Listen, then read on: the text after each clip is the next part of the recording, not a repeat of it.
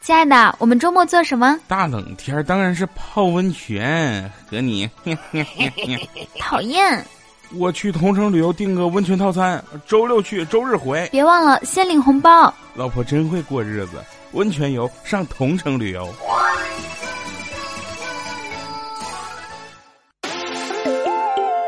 要么读书，要么旅行。这里是带你认知世界的同城旅游冠名播出的糗事播报。我是刚在三亚浪一圈回来的哈利波特大家亲。这几天呀，可把我累坏了。每天领着爸妈逛景点，顶着三十度的高温爬山下海的，还得给他俩拍照。回来一看啊，手机里存了两千多张照片估计这回啊，够他俩在朋友圈里发半年了。我还记得我毕业以后啊，拿到第一个月工资的时候，跟我妈说：“妈，我能挣钱了，你有啥愿望跟我说，我以后一定满足你。”我妈说啊。希望有生之年能在三亚的海边抱着椰子树照张相。这么多年啊，我一直记着这句话，可是工作太忙了，有时间的时候吧没有钱，有钱的时候呢又没时间。这次他俩来上海啊，我一咬牙把最近的广告都推了，在同城旅游上报了个团儿。一个礼拜没上班啊，还不知道周一领导怎么批我呢。要是明天一整天我都没露面啊。那估计就是被领导砍死了。海南真的很美啊，就是太他妈热了。逛一天回来，衣服一脱，胳膊都两个色儿。这里呢，不光聚集着全国各地的老头老太太啊，还吸引了不少国际友人。有一次呢，我拉着一个非洲大哥问路，我说：“Excuse me，Would you tell me 喜来登怎么走啊？”那大哥白了我一眼说。装什么洋鬼子呀？这嘎都是中国人。后来呢，我领着爸妈去第一市场吃海鲜，那大龙虾一尺多长啊，就是太贵了，我没买。反正后来也挺丰盛的，我还在微博上发了照片儿，你们呀也可以去看一眼解解馋。海鲜啊，在我们北方是很贵的，这次终于能敞开肚皮吃个够了。不过连着吃了两天，我就吃不动了。特别想念北方那土豆、茄子、大白菜，哪怕来个韭菜盒子也行啊。总的来说呢，这次旅行还是挺圆满的。如果你也想在寒冷的冬季呢，带着你的亲人、爱人去海边漫步，可以点击节目泡泡条领取同城旅游的二百元红包。就算不去海边啊，去泡泡温泉也挺好的，一边泡一边吃，还能免费看美女，多好。有朋友说了。那俺们南方的冬天应该去哪玩啊？那就去北方玩雪呗。我还记得上高中的时候啊，我们有个新来的老师是海口的，从来没见过雪。有一天他上课的时候啊，外面下雪了，这家伙把他激动的呀，非要给全班同学放假出去堆雪人儿。一到冬天啊，我就特别害怕南方的朋友过来找我玩儿，因为我家离太阳岛不远啊，每次都得陪他们去冰雪大世界。在这儿，我必须纠正一下啊！谁跟你们说北方人不怕冷的呀？每次看完冰雕回来，我这大鼻涕都得淌好几天。不过后来我学聪明了，买了一堆暖宝宝，从屁股一直贴到脚后跟儿。这绝招啊，一般人我都不告诉他。前几天啊，老家那边下大雪了，朋友圈里都在晒照片突然就特别想回家。穿着雪地靴呀，在新下的雪上嘎吱嘎吱踩一溜脚印儿，看冰雕，看树挂，堆雪人儿。小时候啊，不像现在玩的东西这么多。一到冬天啊，我最大的娱乐项目呢，就是接一盆水泼在门前的空地上，冻成冰以后啊，打出溜滑。这么描述你们可能不太理解哈，呃，反正就像在你家门口扔了一百个香蕉皮，你能从东头啊直接滑到西头。所有的景观都有可能被污染和破坏，只有雪不会。那这个冬天你最想去哪个城市玩雪呢？在节目下方啊，回复“跟着同城去玩雪”，加上你最想去的城市，留言区第八楼、十八楼、八十八楼、幺八八、二八八、三八八，以此类推，一直到幺二八八楼的听众，都可以获得呢由同城旅游提供的温暖抱枕一个。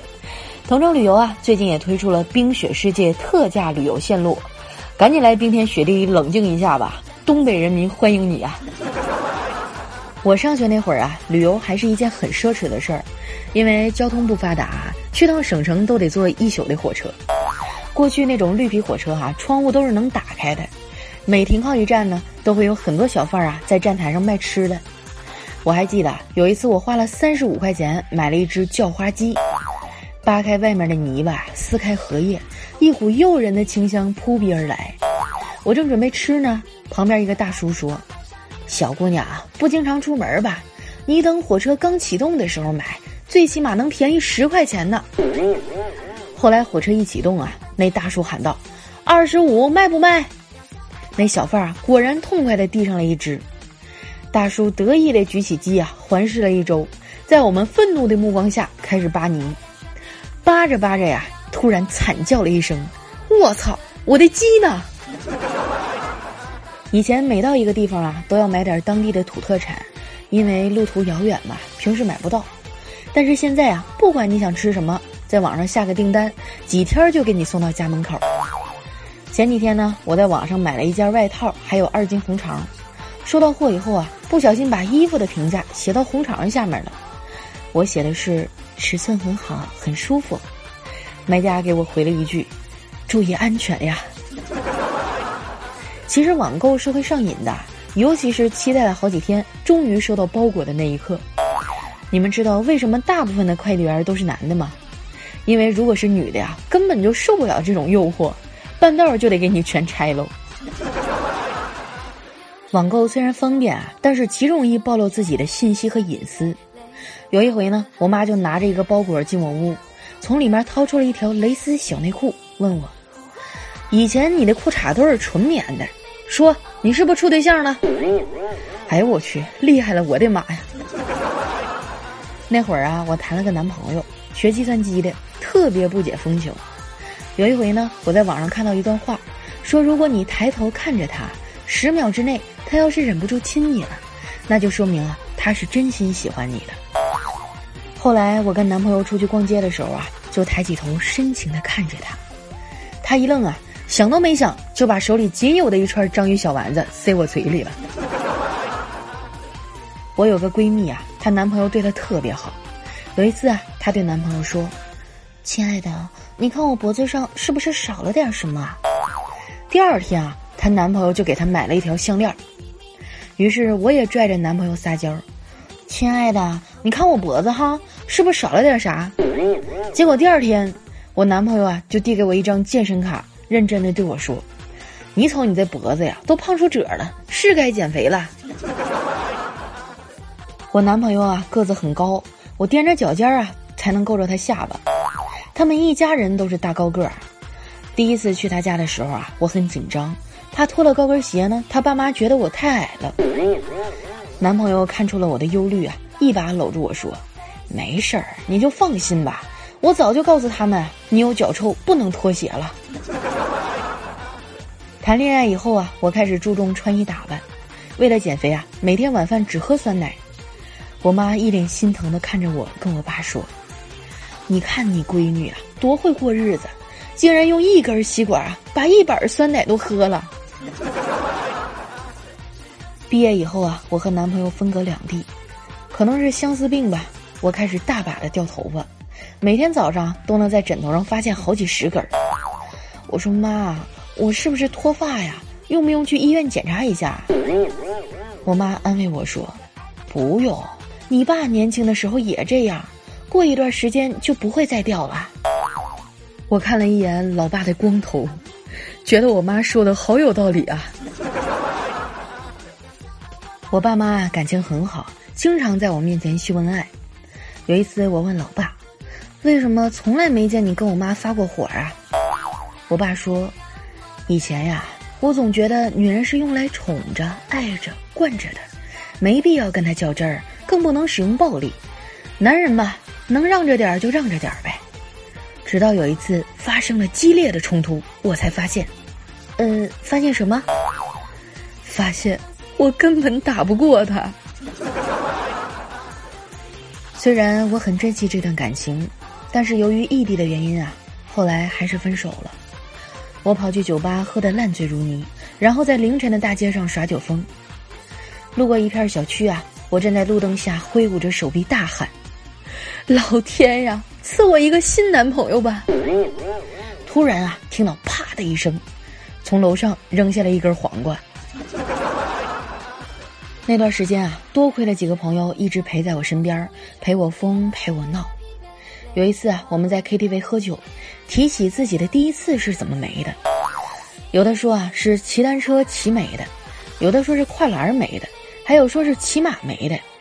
这时候啊，一个大姐郁闷地说：“我靠，难道只有我是跟男人在一块没的吗？”从 KTV 出来啊，大家都有点喝多了，晃晃悠悠的往前走。有个姐妹啊，跟撞邪了似的，走一段就跳一下。我问他：“你干啥呀？跳大绳呢？”他醉醺醺地说：“不知道谁这么缺德，每隔十几米就挖一条大沟。”我忍不住噗呲一下乐了。大姐，那是路灯的影子好吗？我消沉了大半个月啊，开始慢慢适应一个人的生活。我去理发店，打算换个发型，重新开始。洗完头发，新来的小哥给我系好围巾，一边吹头发一边夸我。美女，你的眼睛真大呀！我说不是我眼睛大，你再勒紧点儿，我舌头都能吐出来。剪完头发，我去朋友的店里买了一部新手机，还换了电话卡。可是才半天的功夫啊，我就发现这手机接电话的时候啊，总是会突然断线。于是我生气的回去啊，找朋友理论：“你这啥破手机呀？专门坑自己人是不？”他拿过电话检查了一遍，笑着说：“我这手机没毛病啊，是你脸太大了，总能按着挂机键。要不我送你一副蓝牙耳机吧。”回到家以后啊，看见老妈给我准备了一桌子我最爱吃的菜，我忍不住鼻子一酸，说：“妈，您辛苦了，谢谢你赐予我生命，把我带到这个世界上。”我妈说啊。你要谢呀，就谢村里的卫生所吧。那天免费的套套发完了。最近天冷了，我买了一个质量很好的保温杯，没想到国产货这么牛逼啊！一早上过去了，烫了八次嘴都没喝上一口热水。在我们公司附近啊，有一个煎饼果子摊儿，做的特别好吃，同事们都很喜欢，我也是他家的常客。今天我路过他们家摊位啊。只有一个小孩在那守着，我说：“你爸呢？”这孩子回头就喊：“爸，你快来！加五个鸡蛋的大客户又来了。”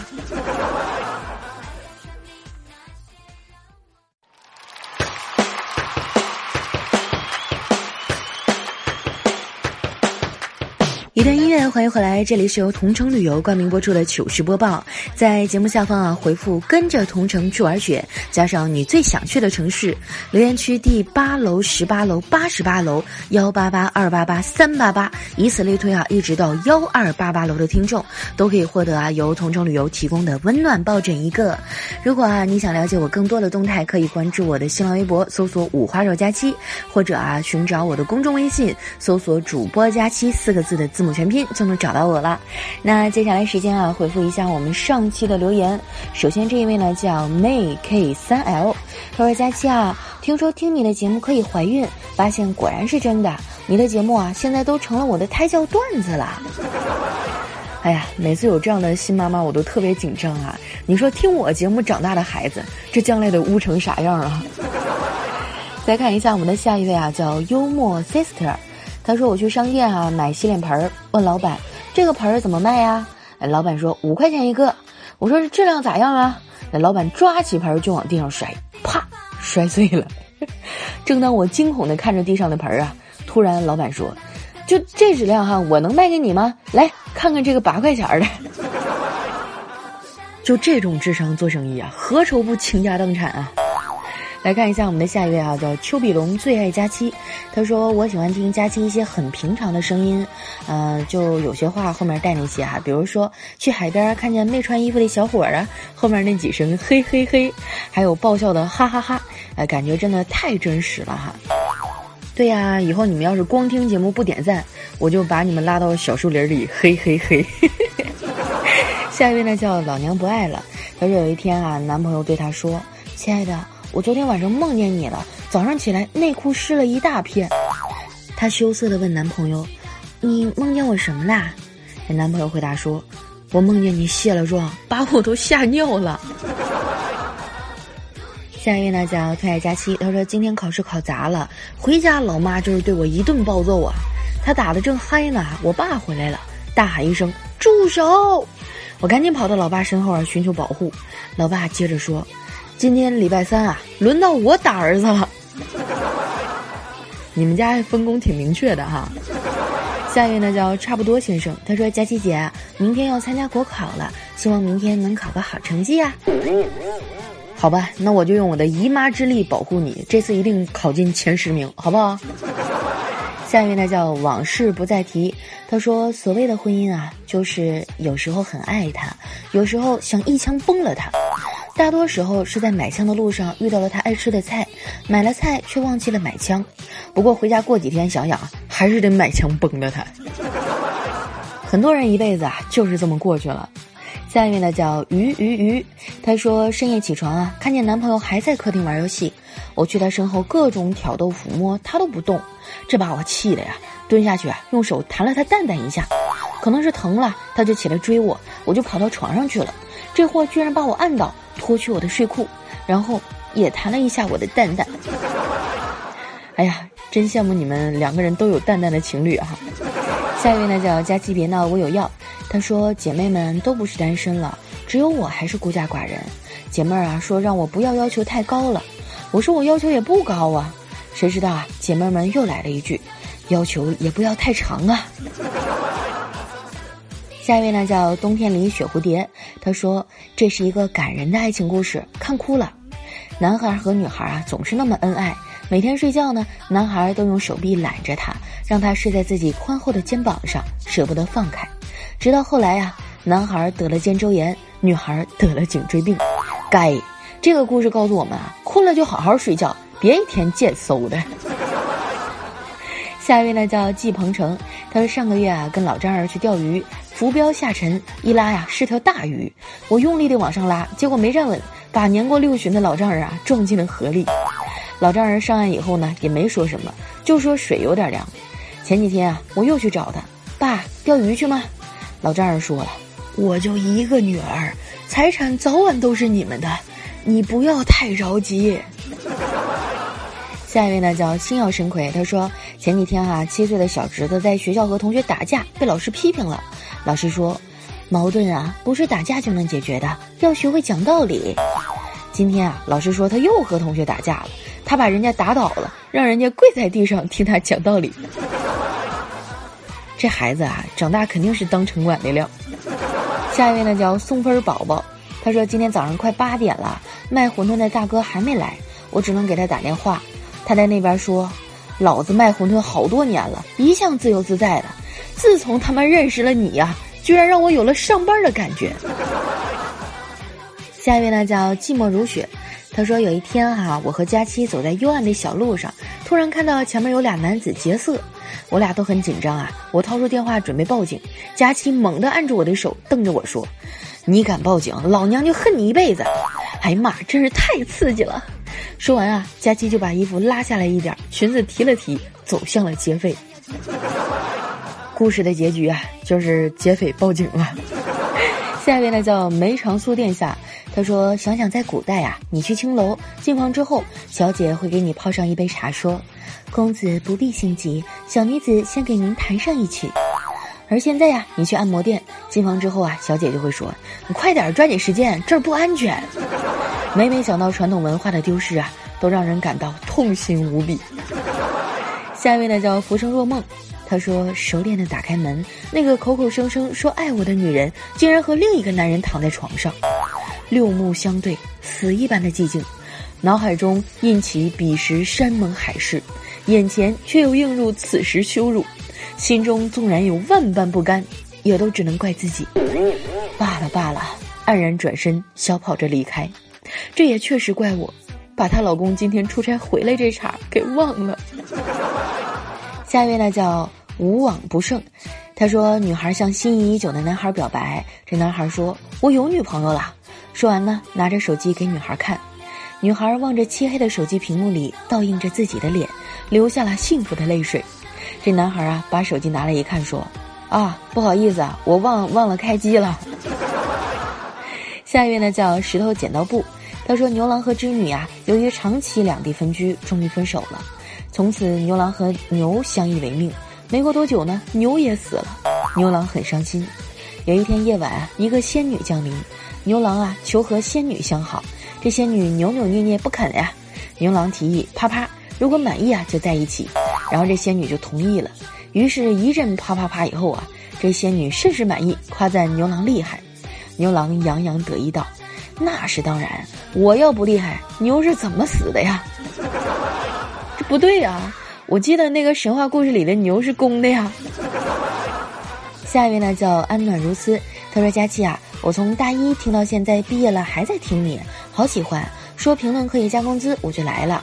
嗯，你魔性的笑声我真的很喜欢。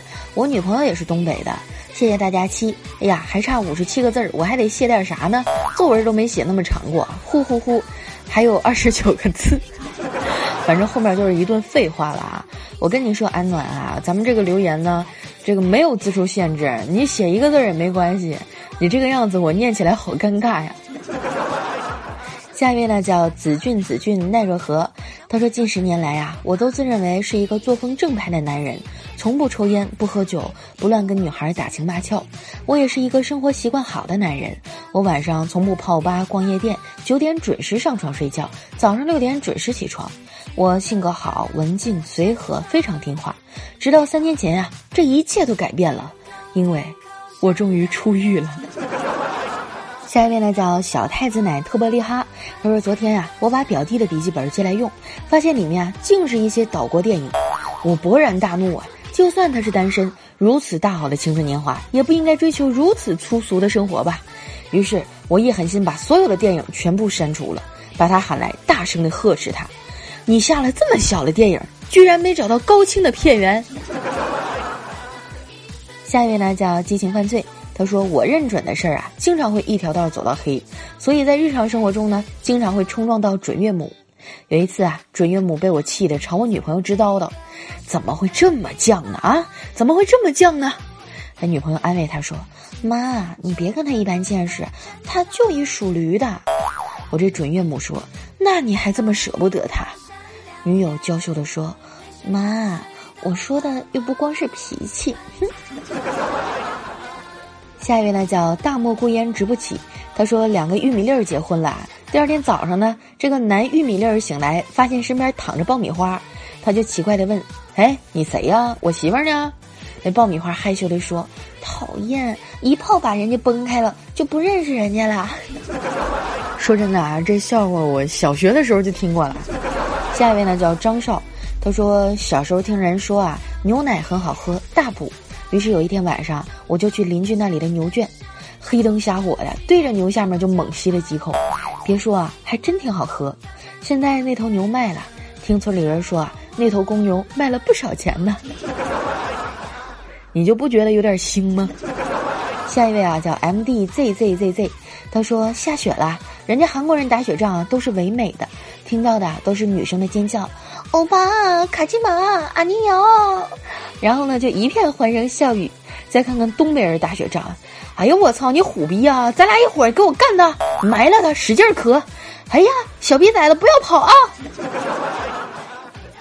下一位呢叫小毛驴儿，他说每次上公交车啊，听到提醒严禁携带超长、超大、超重等物品上车，我都紧张的捂住裤裆啊！哎呀妈，千万别被发现了，好烦呐！最后一位呢，叫张清涵。他说：“早晨啊，见到挺暖心的一幕，一位老大爷过马路，司机师傅啊停车礼让，而老大爷可能觉得自己走得慢，也停下来啊等车先过，就这样互相谦让了好几分钟。这个执勤交警实在看不下去了，拽着大爷就过了马路。我隐约的听到他说：‘大爷，这个月你都在我这路段躺三次了，你能换个地方不？’”好了，今天留言就先到这了。这里是由同城旅游冠名播出的糗事播报。喜欢我的朋友呢，可以关注我的新浪微博，搜索“五花肉佳期”，或者在公众微信上啊搜索“主播佳期”四个字的字母全拼，就可以找到我了。那今天的节目就先到这儿了，我们下周日再见，拜拜。